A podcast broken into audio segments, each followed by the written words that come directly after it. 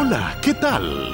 Bienvenidos a En pocas palabras, el podcast de Omar García. En Italia, en un recinto deportivo de la ciudad calabresa de Crotón, depositaron los ataúdes de 60 migrantes que perecieron en el naufragio del fin de semana pasado. Las autoridades italianas dijeron que la cifra de víctimas mortales se elevó a 67 y que todavía hay muchas personas desaparecidas. Los equipos de rescate encontraron a dos niños más, con lo que las víctimas menores de edad ascienden a 16. En España, el Partido Socialista Obrero Español y el jefe del gobierno Pedro Sánchez enfrentan un escándalo que involucra a unos 16 diputados socialistas que practicaban orgías, promovían la prostitución y consumo de drogas. Lo más indignante del hecho es que lo hacían mientras el gobierno mantenía encerrados a los españoles a causa del confinamiento impuesto por la pandemia. En las borracheras llegaron a gastar más de 15 mil euros de los contribuyentes en una sola noche. En Grecia, el gobierno del primer ministro Kyriakos Mitsotakis declaró tres días de luto nacional y ordenó una investigación para determinar por qué un tren de carga y otro de pasajeros viajaban a toda velocidad sobre la misma vía en sentidos opuestos. Desde Bruselas, la presidenta de la Comisión Europea, Ursula von der Leyen, declaró que toda Europa está de luto. La colisión frontal de trenes causó 36 personas muertas y 85 heridos. En el mundo quizás nunca se llegue a saber cómo actuaron los que tenían en sus manos y decisiones la vida de miles de personas en plena pandemia del COVID-19. En Reino Unido, el Daily Telegraph publicó más de 100.000 mensajes de WhatsApp enviados entre el ex ministro de Salud, Matt Hancock, y otros ministros sobre el manejo de la pandemia antes de que se abra una investigación sobre la respuesta del gobierno británico. Por ejemplo, tenían evidencias de que en los hogares de ancianos, en los asilos, las condiciones eran inhumanas y aún así las mantuvieron.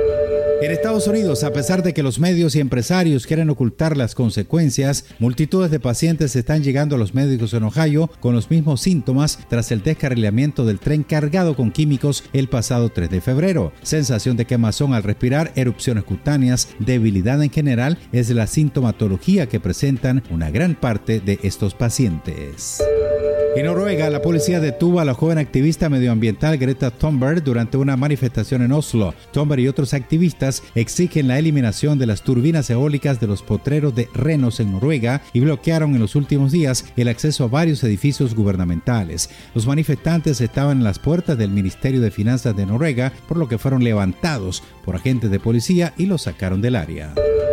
La Organización Meteorológica Mundial informó sobre la posibilidad de que durante los próximos meses se produzca un episodio cálido del fenómeno El Niño. Las posibilidades son bajas, pero elevadas a partir de julio y de agosto. La eventualidad que hasta 2026 haya por lo menos un año con las temperaturas más altas jamás registradas es del 93% según los expertos.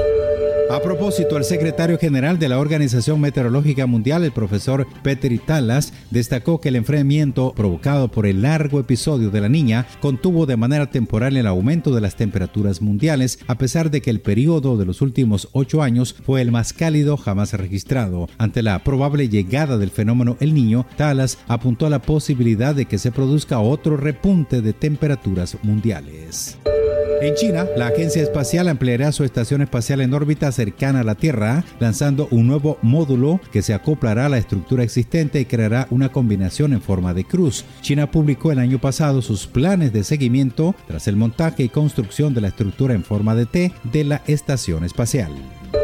En Roma, el Papa Francisco decretó que cardenales y obispos paguen por los apartamentos donde viven en el Vaticano, al establecer que ningún dirigente de la curia podría tener un inmueble de la Santa Sede a título gratuito o en condiciones particularmente favorables. En algunos casos viven en lujosos palacios del Vaticano. El Papa tomó esta decisión después de reunirse el pasado 13 de febrero con el español Maximino Caballero Ledo, actual prefecto de la Secretaría para la Economía. Gracias por elegirnos entre el infinito mundo de las comunicaciones actuales.